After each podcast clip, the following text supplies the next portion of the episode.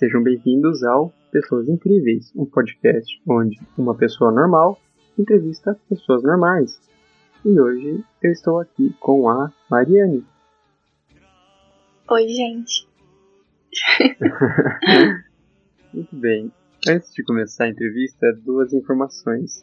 A primeira é que esse é o primeiro episódio, então sinta-se muito importante. A segunda é que essa música que vocês escutaram na introdução não é muito bem uma música, mas é o hino nacional da Índia. E na entrevista vocês vão entender melhor por quê. Então, Mariane, quem é a Mariane Silvério? Então, uh, meu nome é Mariane, eu tenho 19 anos, uh, estou no primeiro período de Relações Internacionais e me mudei recentemente para Curitiba. Eu sou de Toledo, mas por causa da pandemia eu tive que retornar para Toledo, ficar em casa. E é isso, eu tenho participado de alguns programas nos últimos anos. Tenho uma certa relação com a Índia e achei que o Lucas vai querer explorar isso. é, eu fiz essa pergunta, quem é a Mariane, porque é muito difícil você se autodefinir? É porque a perspectiva que a gente tem sobre si não é a mesma que as pessoas têm sobre a gente. Então é difícil responder essa pergunta. Sim, sim. Eu também fiquei sabendo que você é a maior fã do mundo do brigadeiro de lata da moça, não é? Meu Deus! então, onde veio essa... Você tá falando assim isso aqui. De onde veio toda essa. Das crises de ansiedade mesmo. Eu sou uma chocolatra compulsiva. E eu sou obcecada por brigadeiro de pote porque é a melhor coisa do mundo. Moça, me patrocina. Eu sou sua fã. Se tivesse tipo um estoque de brigadeiro, então você ia viver de brigadeiro de, de pote da moça. Eu ia, com certeza. Mas tô indo na psicóloga, pessoas ouvintes, tá tudo bem. É só vício mesmo. Então, continuando. Ah, então, eu sei, você estudou sua vida inteira em colégio público. Do ensino fundamental até o começo do médio foi no colégio do seu bairro, não é mesmo? Ah, sim. O municipal e o fundamental estadual foi aqui no bairro e o ensino médio eu fui para um outro bairro com, em outra escola pública. Mudando um pouco de assunto, então, para algo mais pessoal agora, você estudou sua vida inteira em colégio público, né? E até o último ano do ensino fundamental, você estudou em um colégio e depois mudou para outro. E você já me disse né, algumas vezes que, mesmo essa transição entre os colégios públicos, você notou uma grande diferença entre as pessoas que frequentavam eles. E agora você faz relações internacionais numa faculdade particular, o quão diferentes são as pessoas, o quão diferente é esse ambiente? Então, é, no colégio que eu estudei até o fundamental, assim, aqui no bairro, é, por ser um bairro de periferia, os estudantes é, não tinham uma certa perspectiva do futuro. Eles tinham, só que o caminho para chegar e conquistar os sonhos era muito difícil, assim, é muito difícil é, justamente pela desigualdade social e etc. É, no ensino médio tive a oportunidade de estudar em um colégio no centro, é, numa região mais nobre e um colégio supostamente melhor, mais estruturado e nesse colégio 90% dos estudantes ou eram daquele bairro mais nobre ou vinham do campo. Então a realidade por mais que seja um colégio público, foi muito diferente pelas condições daqueles estudantes, pelas per perspectivas. Para eles era muito mais fácil chegar até a faculdade, cursar uma faculdade, tinha um certo um melhor apoio dos pais, uma melhor estrutura familiar, mesmo sendo um colégio público. E eu estudo numa faculdade particular, mas eu sou bolsista do ProUni. E com certeza, apesar do antigo colégio ter tido uma melhor estrutura nem se compara com a realidade dos estudantes de uma escola privada, porque eu lembro que eu cheguei na faculdade e eu ficava com aquela estrutura, é, muito vidro e aí catraca e eu lembro de ver umas meninas na faculdade usando bolsa da Louis Vuitton e sei lá, isso é totalmente fora da minha realidade, eu nunca nem tinha visto pessoalmente esse tipo de produto, então é assim, três momentos da minha vida que eu consegui distinguir bem onde que é a desigualdade social. Voltando um pouco para o seu ensino médio, mais precisamente no primeiro ano, você fez parte da agremiação estudantil, né? Uhum. Como foi isso? Como, como surgiu essa vontade de, de fazer parte? Então, a vontade de participar de um grêmio estudantil, eu acho que vai em dois fatores. O primeiro é porque quando eu estava no colégio municipal, na quarta e na quinta série, tinha o projeto Vereador Mirim, e a gente fazia projetos é, quase como se fosse um grêmio estudantil, só que em um colégio municipal e a nomenclatura era uma Câmara Mirim. E então a gente aprendeu um pouco de política ali quando criança. E a outra razão que eu dou do meu interesse, eu acho que é a influência dos filmes mesmo. Sempre assisti muito aqueles filmes adolescentes de colegial e tinha clube de ciências, grêmio estudantil. Então ali também surgiu o interesse. Quando eu fui para esse outro colégio, no ensino médio, é, logo no meu primeiro ano, quando ia ter as eleições, então eu me voluntariei, que eu queria participar. Tive a honra de ser presidente naquele ano. É, lembro que isso foi mais ou menos em julho. Nesse mesmo ano estava tendo a movimentação da, do, dos estudantes. Aconteceu, né, na verdade, é a movimentação dos estudantes em relação à mudança do ensino médio e a escola sem partido. Então, na minha escola, tive que, pela minha posição, né, o cargo que eu estava, puxei frente junto com vários outros colegas. E foi uma experiência, assim, que me fez amadurecer muito rápido, que me fez entender muito o nosso país e tudo, como agir, é, o que não, é, sabe? Foi muito importante. É, lembro que o meu colégio que eu estudava não foi o primeiro a ocupar, mas a partir do momento que a gente ocupou, teve uma grande influência na cidade para outros estudantes aderirem à greve. E infelizmente a gente não conseguiu, né, ter êxito no que a gente queria, mas foi muito importante para os estudantes aprenderem sobre política, entenderem o que estava acontecendo no Brasil naquele momento antes e se preparar para o que estava vindo depois. Então, assim, acho que cresci muito. e tudo isso também levou você a se interessar pelo Parlamento Jovem, não foi? Na verdade, o Parlamento Jovem foi bem acaso. Ah, eu era líder de sala também lá no colégio. Isso foi no segundo ano de ensino médio. Eu participava de uma iniciação científica na PUC sobre pornografia de revanche e aí eu tinha que fazer a minha conclusão da pesquisa. E aí um dia numa casa a professora de português enviou para mim uns recados para mim divulgar na turma por e-mail e ela anexou, não sei até hoje se foi sem querer ou não, mas anexou o panfleto do Parlamento Jovem Brasileiro, né, que provavelmente eles receberam da sede. E aí eu fui pesquisar o que que era e aí, como eu tinha que fazer a conclusão do meu trabalho da iniciação científica, eu decidi fazer a conclusão como se fosse um projeto de lei, porque no Parlamento Brasileiro a inscrição é um projeto de lei.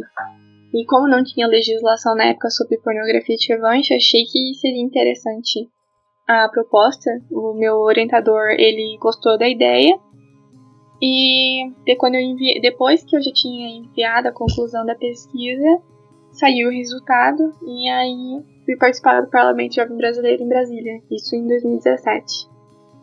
E tudo isso enquanto você estava no ensino médio, né? É, isso foi no segundo ano. É. No Grêmio Estudantil e a ocupação foi no primeiro ano, e o parlamento no segundo ano do ensino médio. E como foi a experiência lá em Brasília?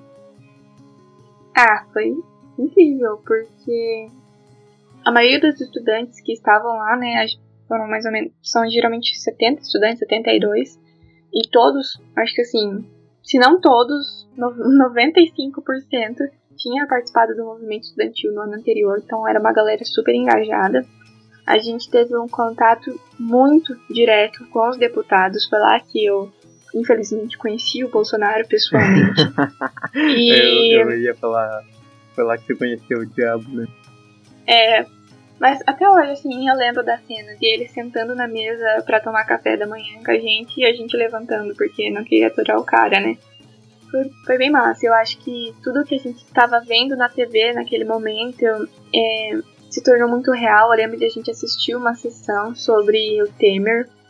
Então, a gente também simulou, né? O Parlamento Brasileiro é uma simulação da vida de um deputado sobre todo o processo. Então, até hoje também converso com todos os colegas, com todos os amigos, na verdade, que eu fiz lá. Então, foi um divisor de águas na minha vida sobre o que eu achava da política e sobre o que a política realmente é. E esse seu projeto de, sobre pornografia de revanche acabou se tornando lei aqui no estado, não, não foi? Não, ele foi protocolado pelo deputado Scavinato, mas no mesmo ano um outro projeto de lei sobre pornografia de revanche, de fato, virou lei. Mas foi bom trazer esse assunto para a pauta lá em Brasília. Muitos estudantes não sabiam que pornografia de revanche é, significava esse vazamento de nude. Então, foi bom na época trabalhar sobre o assunto, entender o contexto e também poder conscientizar os jovens. É super interessante isso. Você fez, tipo, muita coisa no ensino médio. Você fez, comparando comigo, por exemplo, eu no meu primeiro e segundo ano de, ensino médio não fazia nada da vida. Enquanto você já estava tipo, super engajada indo para Brasília discursar. Uh, aí no terceiro ano do, ensino médio você decidiu fazer um intercâmbio para a Índia. Então, não é que eu decidi, né? Surgiu a oportunidade. Eu sempre quis ir pra fora, só que né, a condição financeira não ajuda muito. Na época eu participava do Interact, e foi lá que eu conheci o programa de intercâmbio do Rotary. E depois que eu voltei de Brasília, o Rotary, um dos clubes aqui da cidade, se interessou em me ajudar nessa jornada de poder fazer o intercâmbio. E assim como o Parlamento Jovem Brasileiro foi muito na casa. O que acontece? Eu me tinha me inscrito pro Jovens Embaixadores, eu tinha eu tinha passado para a final dos Jovens Embaixadores, fui para Guarapuá para fazer prova e tal, só que por um certo fator que não convém, acabei não passando. E o diretor da minha escola sabia que eu tinha muito interesse de ir para fora, que eu me inscrevi em tudo que é programa.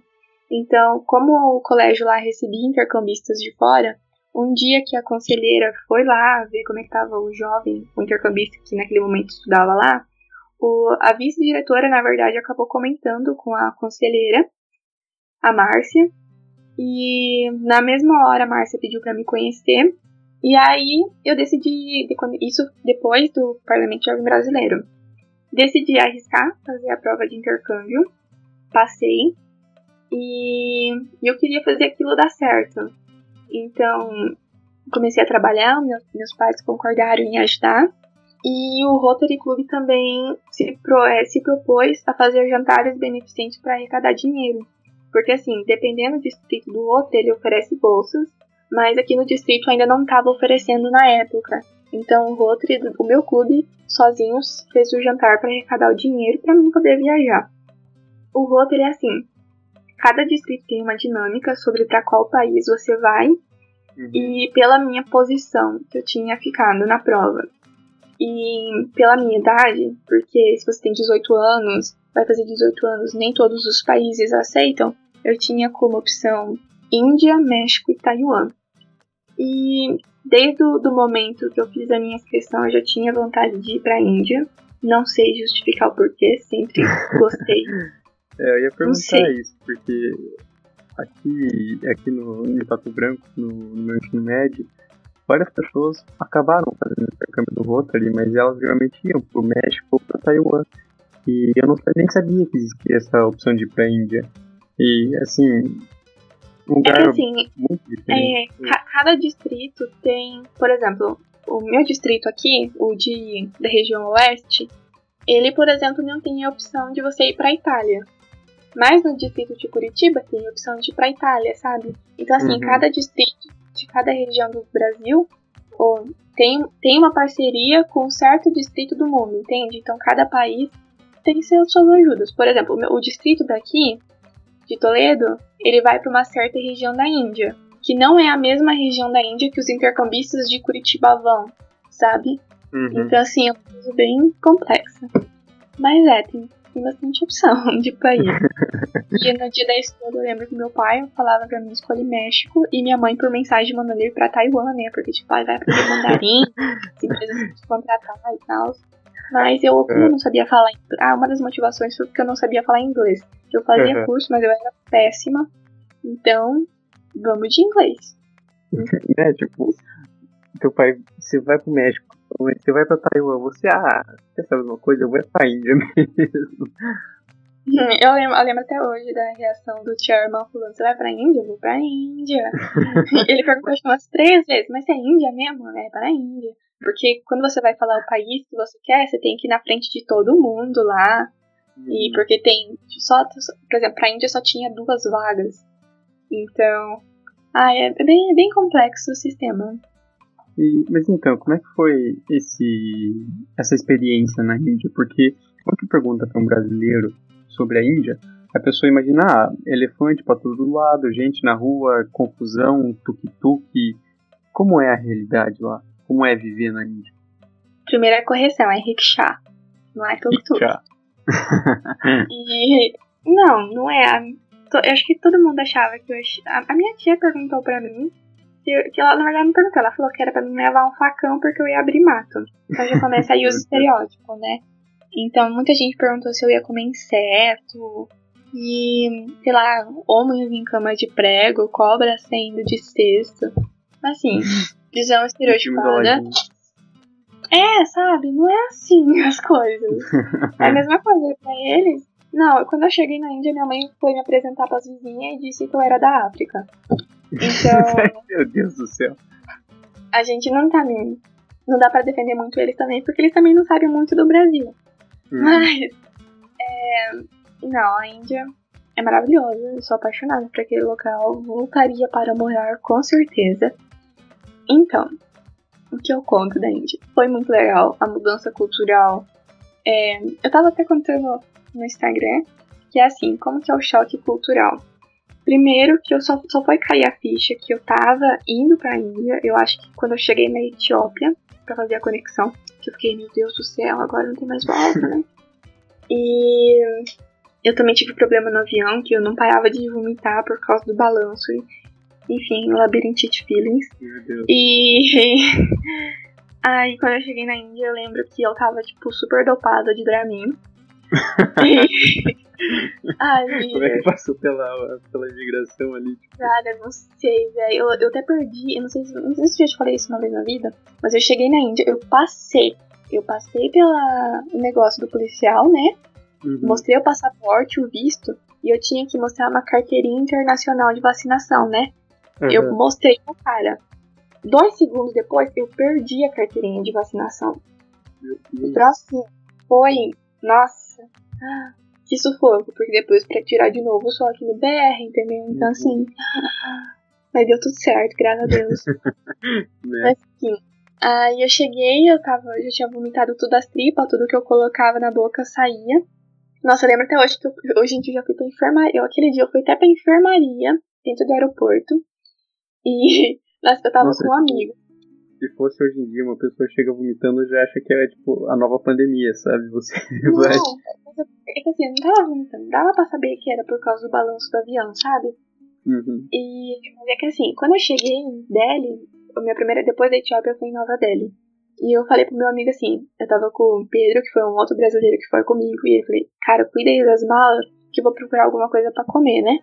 E aí eu uhum. vi uma aeromoça que tava indo pra uma enfermaria. Tipo, sabe quando você, sei lá, se eu observei a aeromoça andando, aí eu, pá, enfermaria, né?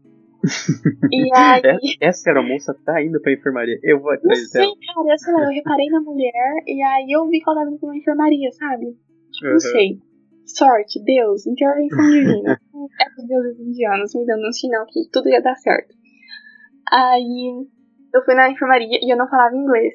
E eu não tinha internet até aquele momento para poder traduzir as paradas. Então, assim, o médico lá, através da minha gesticulação, entendeu que eu tava passando mal. E assim, Como é que foi? É, ah, eu tava movimentando as, as mãos, falando, tipo, tô vomitando, entendeu? Sabe? Movimentando as mãos. E aí ele falou. Aí ele foi escrevendo, porque a pronúncia indiana, além de ser um inglês britânico, ele próprio.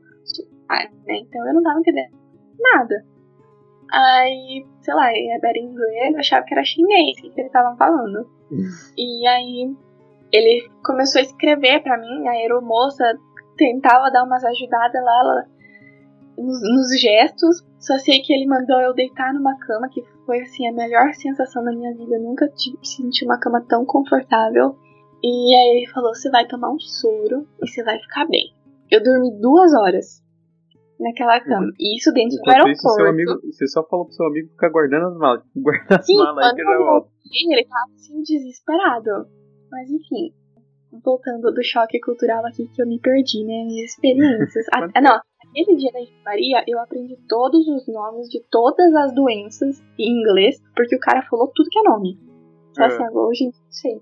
Tá, o choque cultural. Eu lembro que, como eu tava meio chapado lá do Dramin, é, tava em, de Delhi eu fui pra Medabad, que é mais ou menos no centro da Índia.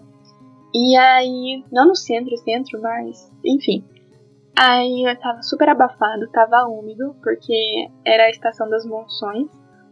E tinha muito barulho, sabe? Então assim, ai, foi, foi tenso.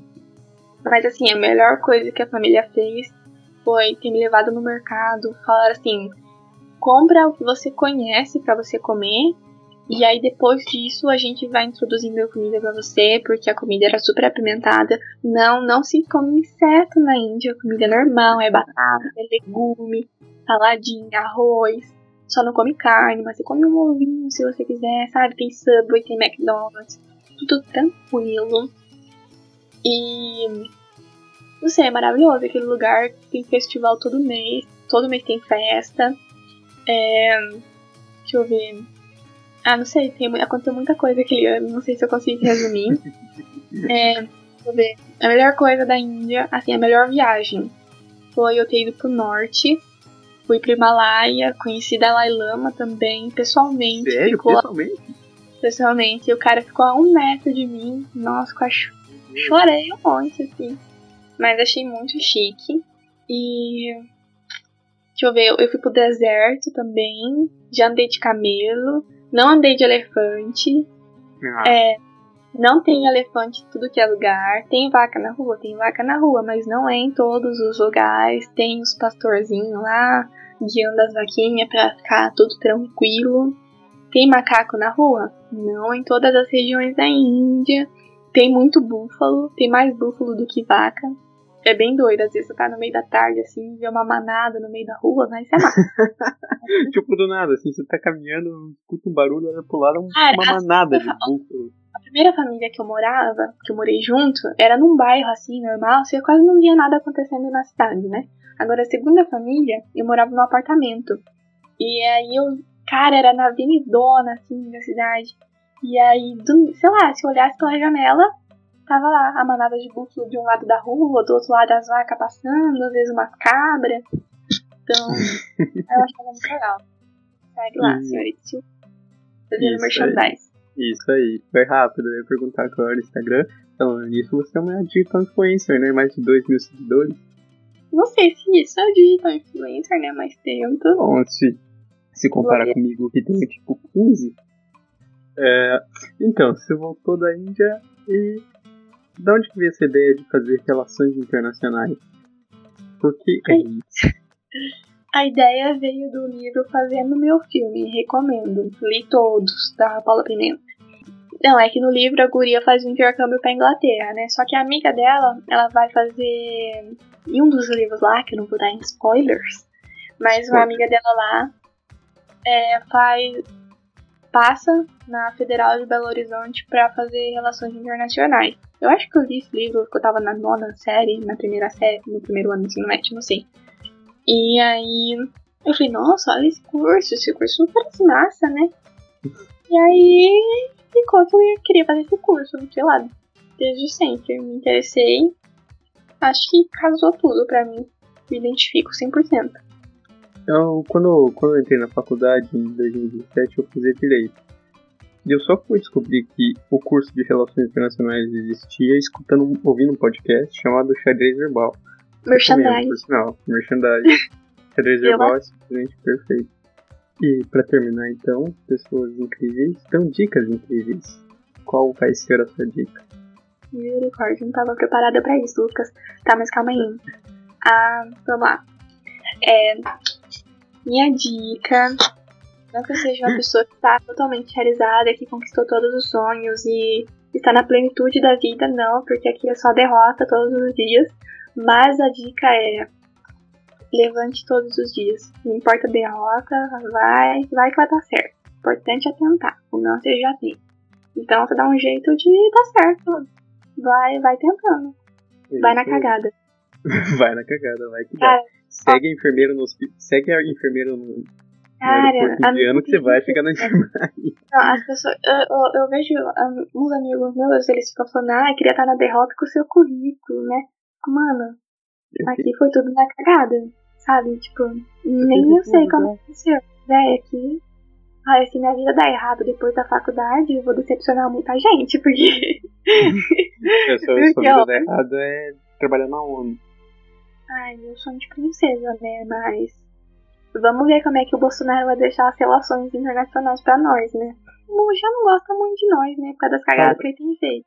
É, exatamente. Falando nisso, um recado pro grupo Anima e outro pro Bolsonaro. Tá difícil, né? Tá difícil, né? Difícil. o mundo já tá difícil. Vocês dão uma. Deixa pior, né? Mas tudo Só bem, né? Tudo, né? É que a gente tem que desejar o bem pros outros para nós receber o bem, entendeu? Mas no caso de vocês fica difícil, sabe? Fica difícil. Maldito vacada, por que, que não fez direito, né?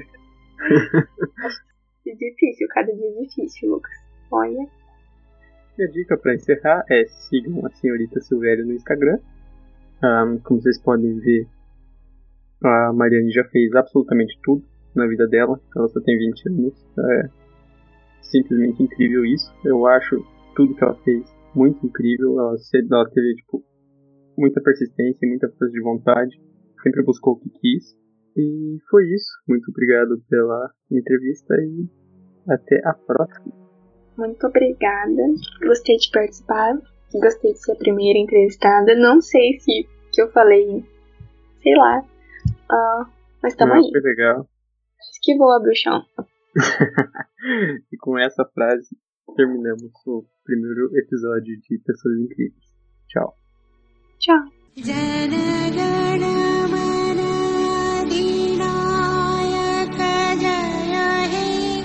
Bharat Bhagya Vidhata